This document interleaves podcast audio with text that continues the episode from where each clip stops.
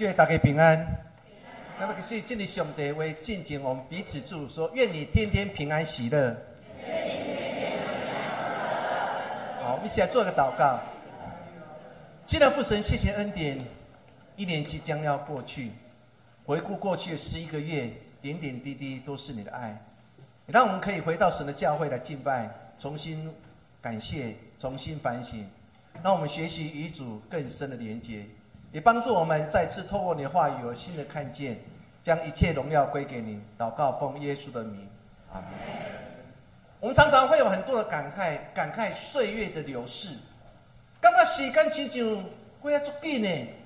现在已经十一月的最后一个礼拜，下礼拜就是十二月的第一个礼拜，只剩下不到四个礼拜时间，我们要面对新的一年。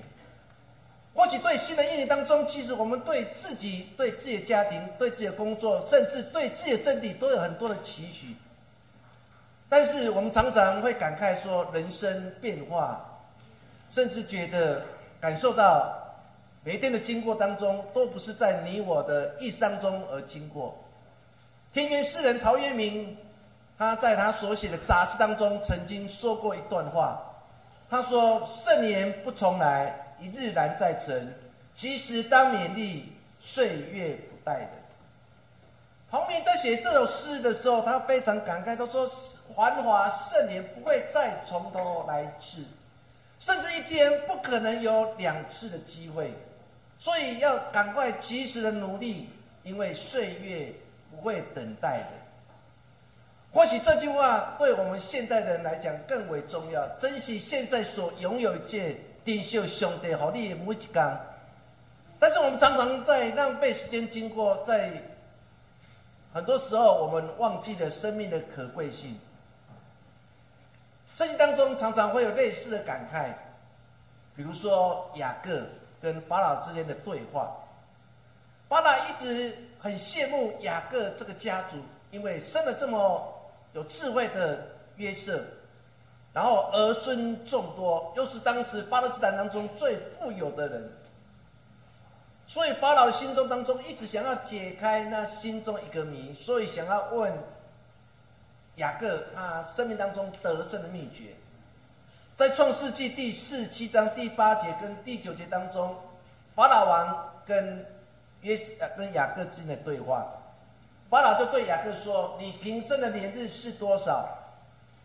雅各对法老说：“我在世聚集的年日一百三十年，我一生的岁月又短又苦，比不上我祖先在世聚集的年日。”法老王本来带着羡慕心，想要了解雅各他得胜秘诀、生命得胜秘诀，而且有那么多的子孙，这是他所羡慕的。可是雅各却对法老说：“不要看我外在，其实我一生的年日又短又苦又少。”你可以想象当时的雅各心里在讲这句话当中，他可能心里面有很多的无奈，因为他走过人生当中的时候，他觉得还有一些不足够的地方。我不知道，当我们走过人生的路程，尤其当来听陈老师，他八十八岁。四个礼拜当中，他的生命当中经历了很多的失因忧苦，但是上帝总是对他不离不弃，又把他从一个失因忧苦当中重新带回到青草地上。我们会为了自己所拥有一切而感谢神吗？有一本书叫做《进步的悖论》，这本书当中他特别提到一句话，他说：“当生活条件提高，拥有更多时，人却感到更不快乐。”其中主要原因就是人心的不知足，缺乏感恩的心。这句话或许对现代你我很大的提醒，那就是我们的生活条件提高了，我们拥有过去所拥有的没有拥有的，我们都拥有了。但是现代人好像不是那么快乐。这本书当中特别提到，是因为人心的不知足，人心不懂得感恩。现在弟兄姐妹。我们曾经为了我们所经历的而献上感谢吗？就像张老娘，她的儿童年代当中很辛苦很苦，但是慢慢的从信仰当中，她得到了神的安慰，得到耶稣基督爱，她重新肯定自己，她知道她自己要的是什么。两位的见证者都让我们感受到一件非常重要的，就是有一颗知足的心，有一颗感恩的心。自主跟感恩是不是已经从这个时代，从我们的生命当中已经慢慢的流失出去？我们今天来读一段圣经当中，或许很少会提到一段经文。这段经文当中，其实在使徒行传在描写这段故事当中，其实已经先做一个安排。那个安排就是已经有先知已经预言的，在耶路撒冷会发生大饥荒。问我们机会看使徒行传第十一章第二十八节到二十九节，他说内中有一位叫做雅基布站起来，圣灵对他说话。他特别提到说，在不久的将来，在耶路撒冷地区当中会发生大饥荒。古来在罗马克劳地的时代发生了大饥荒。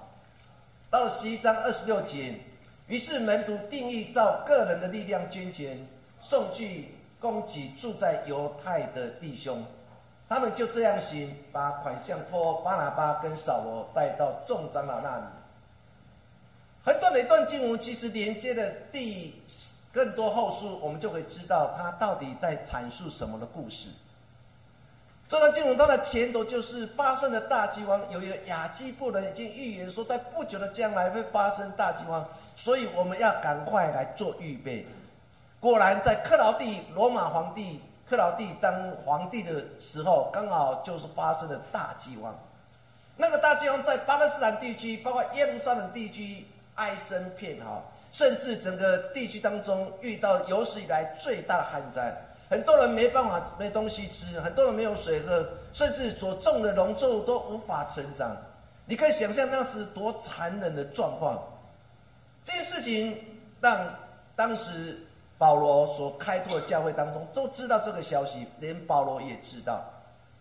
保罗就跟他所建造教会说：“我们赶快起来。”我们照着自己能力，赶快来帮助在耶路撒冷的弟兄，因为他们正面对生命当中最大的危机，教会有可能因此而崩盘。所以当时很多信徒知道这件事情的时候，就照着自己能力，就开始捐钱来帮助遇到饥荒的耶路撒冷的母会，让他们从一个贫困当中重新站立起来，甚至有能力去帮助巴勒斯坦地区或者耶路撒冷地区那些贫困的人。所以，我们今天所读的更多后书，就是来讲这段故事。保罗再次提醒更多教会的一件事情，就是信徒跟信徒当中必须互相的帮助。我们互相的帮助，会让别人看见我们所做的每一件好的事情。当我们做了很多好的事情的时候，我们会借此而感谢上帝。因为在保罗眼中，爱心的捐献不是一种，不是只有一项慈善的行动。而是一个对上帝感恩，进而在这样福生中感谢神。所以保罗在这地方提醒更多教会：你们在这么富有的环境当中，不要忘记在耶路撒冷受苦受难的弟兄。因为当我们合一，当我们一起努力帮助教会，透过教会，然后重新站立起来，教会有能力去帮助更多贫困的人。因为我们所做的，众人就看见我们生命当中美好的神的印象。有时候想想，教会在做一个很重要的事情，就是慈善工作。教会在做一个社区的工作，因为你跟我的付出，让教会可以在我们现在所居住的地区，可以慢慢的建立起来。甚至当我们去帮助那些需要帮助的人的时候，在我们在。做慈善的圣工当中，人因此从我们身上看见耶稣基督。每次我们的课后班的学生，他们在吃饭之前，一个要唱一首感恩的诗歌、谢饭的诗歌，而且要变一段京剧。有一次我印象很深，我我刚好在打菜，跟旁边我们的课后班的学生站在那个地方。当他来背京剧，或者让他唱谢班歌的时候，我的心非常感动。那个感动就是他从一个未信主的家庭来到神的教会，他们会唱诗歌，他们会祷告，他们会感谢，而且在每次我们爱家被主日当中的时候，老师们总是会给学生的机会说：你们愿意祷告，请举手。我本来以为认为没有一个学生愿意举手起起来祷告，可是可以发觉很多学生就举起手来，我要祷告，我要祷告。当我们在做一些善功的时候，其实人从我们身上看见耶稣基督。保罗，你这说话动作要紧张代志，等咱看见耶路撒冷发生经，遐个怂恿的百姓，遐个遐个认为因无法度得到帮助的时。等咱伸手去关心伊、去帮助伊的时，人会从他们身上看见神的爱。所以今天我要透过这段经文当中，跟我们一起来分享两件事情。第一件事情就是给予而感谢上帝。我们常常为了我们可以给予而献上我们感谢的神。更多后书第九章第十节、第十一节，我们一起来读：那是种给撒种的，是粮给人吃的。必多多加给你们种地的果子，又增添你们仁义的果子，叫你们凡事富足，可以多多施舍，就借着我们使感谢归于上帝。保罗说的重要更讲在说，是撒种给种撒种的人。他说的非常清楚，当我们要成为一个。领受种子的人，我们第一个要先成为一个赐种子给别人的人。当我们如此行的时候，神会讲，他会更多、更多将种地的果子赐给我们。当我们如此行的时候，当我们如此行的时候，神就会让我们富足，甚至让我们更多的能力。最后，我们借此而感谢主神。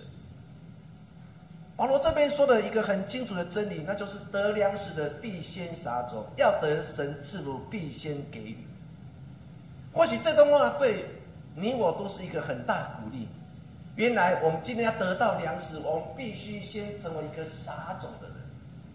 我们回想过去我们的信仰的前辈，我们看到的那个宣教师，宣教师来到台湾，不管在台南，不管在台北地区，他们先奉献。他们先撒种，当这个种子一撒出去的时候，我们的祖先领受这样撒种所得的种子之后，就在你我的生命当中，然后发芽成长。在马介的日记当中，曾经描写这一段的话语。他说，当他出去传福音的时候，是大家沿路上一直骂他说“阿摩欢，阿摩欢”。可是马介牧师在沿路上被辱骂的过程当中的时候，马介牧师总是微笑的对那些辱骂他的人，他们越大声，但是马介牧师越微笑，因为他知道他所做的每一件事情是为了让更多人得到福音的好处，就没有想到那沿路上骂他的人，最后都成为淡水教会第一批的信徒。马建牧师把这种信仰经历写在他的书章当中，在他的日记当中，他得到很多的感动。那种感动就要得到一个种子，必须要成为一个撒种的人。我们在座的弟兄姐妹，我们今天在做一件事情，我们都是一个撒种的人。当我们愿意撒种出去的时候，人会因为你所做的那一件事情，最后他得到粮食了，他得到帮助了，他得到上帝的赐福。所以，我们今天要成为被赐福的人，我们必须先成为一个撒种的人，先成为一个给予的人。我们今天很容易成为一个领受的人，却很少成为一个给予的人。尤其现在的年轻人越来越少的懂得去感谢、爱他们父母亲。或许他们可以透过他们的时间去打工，去赚得金钱。可是却忘记了，在他们背后当中，父母亲常常举起手来为他们做祷告的动作。求神帮助我们。美国有一个非常出名的企业家，就是康利，他说过一段话，他说：“给予者不适合百米短跑，而在马拉松当中脱颖而出。”我们今天在做一个给予的人。我们最近常常会被访视。或是进电视也会来访问我们教会所做的慈善的施工。那个记者一直在问我一个问题，当我在被访问的时候，或许在不久将来，我们就可以从电视看到整个专题的报道。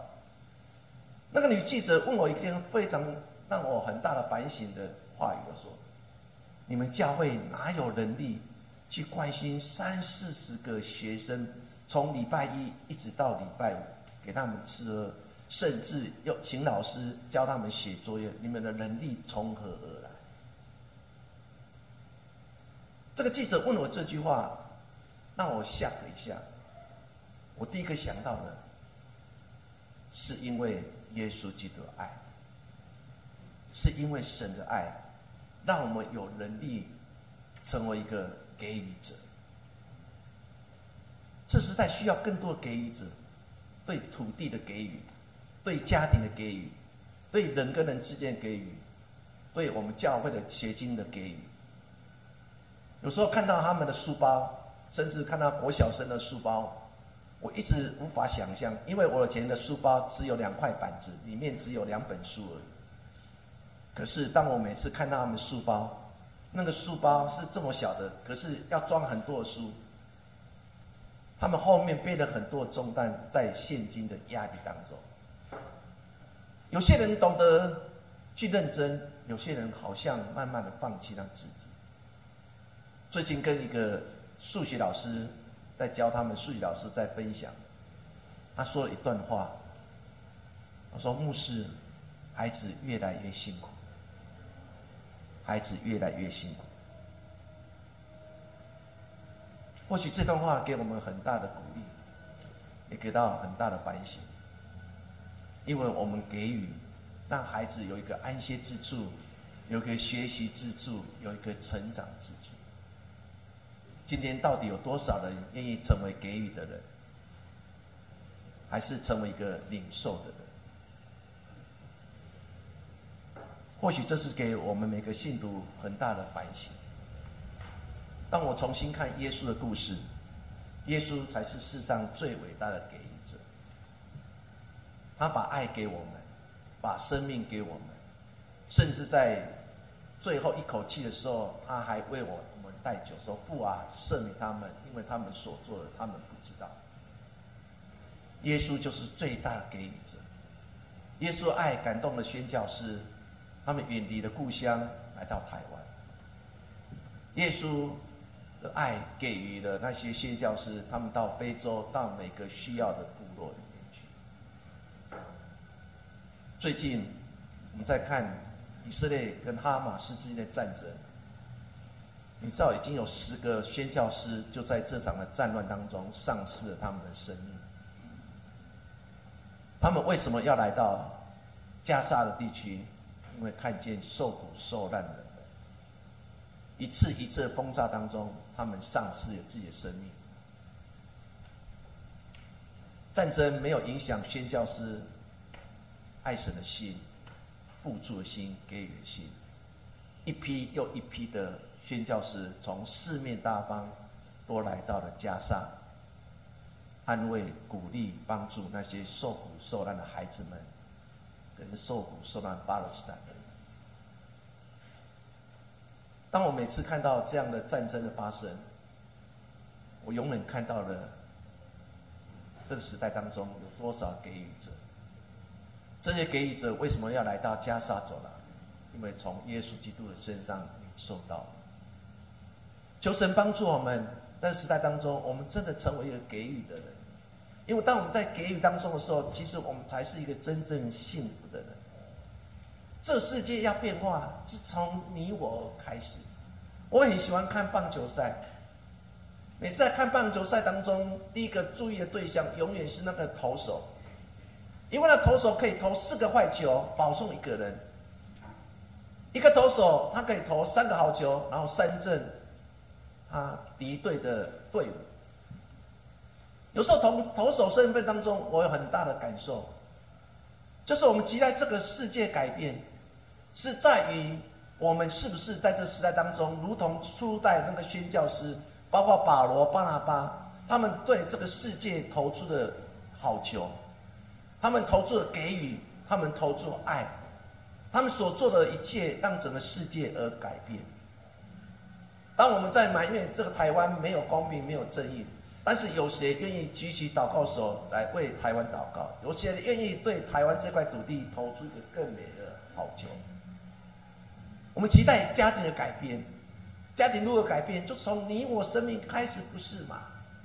不是埋怨家庭，不是埋怨出生。我常常会为过去我所经历的，我在刚毕业之后，因为家庭的因素，我必须为我哥哥背了一百万债务。你知道那时候我一个月薪水谢礼才两万多块，我必须要负担一个月一万五千块以上的负债，而且长达二十五年的时间。很多的埋怨，很多的苦读在自己的生命当中。可是当我重新去调整自己，重新看见神拣选的我，神让我有机会去服侍，那就是一生当中最大的快乐。我也开始尝试着对外面的人，尝试着对自己的家人投出好球。当我投出好球的时候，我发觉我自己快乐了，我自己平安的。亲爱家人。我们不是对这个世界投坏球，也不是对家庭投坏球，或是对周遭的人投坏球。因为当我们投出坏球的时候，你内心的苦毒会越来越深。所以要用这句话跟大家勉励：当你在坐公车的时候，请你跟公车司机说谢谢；当你每次要倒乐事的时候，你就跟清洁队员说辛苦了；当你看到敬拜团为我们。带领敬拜，你要去感谢他们对我们服侍。你要对坐在你隔壁的人，给他一个微笑，给他一个平安，甚至给课后班学生一个爱的拥抱。若我们的教会每个弟兄姐妹都可以如此行，等一下有个爱宴，我们每个人把最拿手菜都拿到教会来，要跟大家一起分享。当人家享受别人的沙爹，或是别人的麻油鸡。或是进拿部的时候，请你给那些为你而做预备的弟兄姐妹说谢谢。因为当我们在说谢谢的时候，其实我们已经对这个教会投注一个好球。当我们对这个教会投注好球的时候，住在教会里面的人才会得到真正平安跟喜乐。做求神帮助我们。使徒行传第二十章三十五节，他这样说：“我凡事给你们做榜样，叫你们知道应当这样劳苦。”扶助软弱的人，又当纪念主耶稣基督的话说：“施比受更为有福。”这是保罗跟以弗所教会一个很深的对话，因为保罗叫以弗所教会长老来到了那个海边坐船的地方，因为他知道他这句回去耶路撒冷述职，可能再也没有机会回到以弗所教会。所以他用很深的话，在《使徒行传》第二十章当中，跟这个以弗所教会的长老做一个告别，因为这个告别就是永远的告别，他不可能再回到以弗所教会。他提醒以弗所教会的长老，他说：“我凡事给你们做榜样，叫你们知道这样的劳苦，要常常扶持那些软弱的人，要常常记住主耶稣基督所说的话，说施比受更为。”当你好好去看《使徒行传》第二十章，当保罗讲了这些话以后，其实最后一幕就是保罗跟一部所教会的长老大家拥抱一起，然后大家哭泣，因为这一抱就是永别了。但是保罗的内心的世界当中，他一直在期待一件事情，就是施比受更为有福，就是常常成为一个给予的人。当我们常常给予的时候，其实我们已经在见证主耶稣基督爱。所以不要小看你的给予。当你对这个世界投出好球，对你的家庭投出好球，对你的至亲投出好球的时候，人会因为你所做一切而感谢父神。最后，我们跟大家一起分享，就是感谢神，因他有说不尽的恩赐，恩赐也欢作礼物。九章十二节一直到十五节，我们再来看这段经文。因为办这个攻击的事，不但补圣徒的缺乏，而使许多人对上帝充满更多感谢。他们也因为上帝极大恩赐显在你们心里，就切切地想念你们，为你们祷告，感谢上帝，应当有说不尽的恩赐。他说：“当我们去救做救助的工作，帮助辛苦甚至面对饥荒的耶路撒冷教会跟巴勒斯坦地区所有受苦受难的人的时候。”我们就是来补足圣徒的缺乏。当我们如此行的时候，很多人因为我们所做善功而因此对上帝充满更多感谢。也因此，我们领受这样的恩赐、这样礼物当中的时候，不要忘记要常常为他们做祷告。最后，保罗怎么说？感谢上帝，应当有说不尽的恩赐。感谢上帝，因为有讲不出的稳定的立化的信仰勇敢。保罗在勉励更多教会信徒：你们愿意去救助、捐献耶路撒冷教会信徒，会让他们在缺乏当中经历上帝的供应跟献上感谢的心。说求神帮助我们回顾过去的十一个月，十一个月当中，我们经历最辛苦的日子，或包括过去的三年当中，我印象很深刻，就是当我们在面对是三级警戒的时候，教会空无一人，我必须站在台上，对着摄影机，然后滔滔不绝，把所要讲的道透过神的话语讲出去。可是总是觉得内在非常空虚。有一天我在灵修的时候，我就问上帝说：“上帝啊，每个礼拜周而复始，下卡拢无啦，我要讲我什么人听？”每次讲完以后，总觉得内心有一股的很深的空虚感。那天在灵修的时候，内心有很大的感动。忽然有一个声音说：“里面是空的，不要忘记，天上有一群人正在聆听你每个礼拜的讲道。”这时候我提醒自己，原来我讲到是讲给在天上的父神而听。说从那个礼拜当中的时候，我感觉自己好像重新得到能力，如鹰展翅上的。我好像看见了底下是千千万的天使天君坐在我们教会的椅子上面，他在聆听神的话。那个空虚感离开了，那个满足感离开了。因此，我印象很深刻。那个礼拜，当我讲完道的时候，我觉得自己好像充满能力，好像有一股的那个喜乐无法然后说出来。这时，我还觉还感觉到，原来那位爱我的神并没有离弃我们。保罗这个地方对当时的更多教会说：当你们去做，当你们去给予的时候，其实你们已经在做一件事情，帮助的信徒不足的地方，人会因为你给予、你去做、你献上感谢的时候，而感谢那位爱他们父上帝。所以我们所做一切，是让别人看见的，我们有一颗感恩的心。上帝才是一个真正的给予者，因为他让耶稣基督来到世上。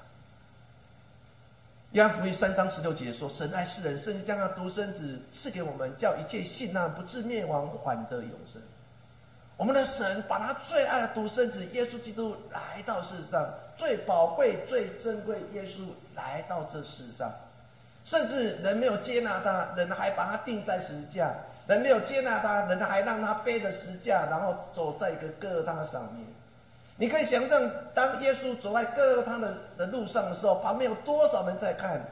有些人不断的喊“定他十架，定他十架”，但是有些人为了耶稣为我们所做一切而在流泪。求神帮助我们，耶稣是上帝赐给我们最大的，我们有珍惜这样的礼物吗？圣经当中记载以赛亚。以利亚的故事当中，他们面对了海灾，但上帝竟然挑战了以利亚一个生命当中最大极限，就是来到一个寡妇的家里。这寡妇家里不是富有的人，不是有有有面粉，有种种的一切，而是剩后剩下最后一点面粉，一点的油。以亚来到这个寡妇的家，叫他说：“你就做最后一个面，让我来吃饱吧。”寡妇跟他儿子面对生命当中最大的选择，这是我们最后仅存的一点油一点面。我们做了面的给饼干给你的时候，我们已经没办法吃吃的。圣经描写，按你细就细吧。以利亚在面对这样事情的时候，或许他心里很多的 OS：上帝，你怎么可以让我来到一个已经什么都没有一个寡妇的家？而且，这是他们生命当中最后一点的面粉，一点的。有做成饼之后，他们可能就没得吃了。他们以后的生活该怎么办？圣经在描写这段故事，或许我们看过就过去了。可是背后他说一个很重要，在越缺乏年代当中，神的供应永远不停止。那困苦的这中间，上帝对你我的应允永远拢无停止。更多后书第六章第十节，我们一起来读。似乎忧愁，却是常常快乐；似乎贫穷，却是叫许多人富足的；似乎一无所有，却是样样都有。求神帮助我们，因他有说不尽的恩赐。最后，我要用我很喜欢的杏林子刘霞女士，她写的一本书，一个短短篇的小说。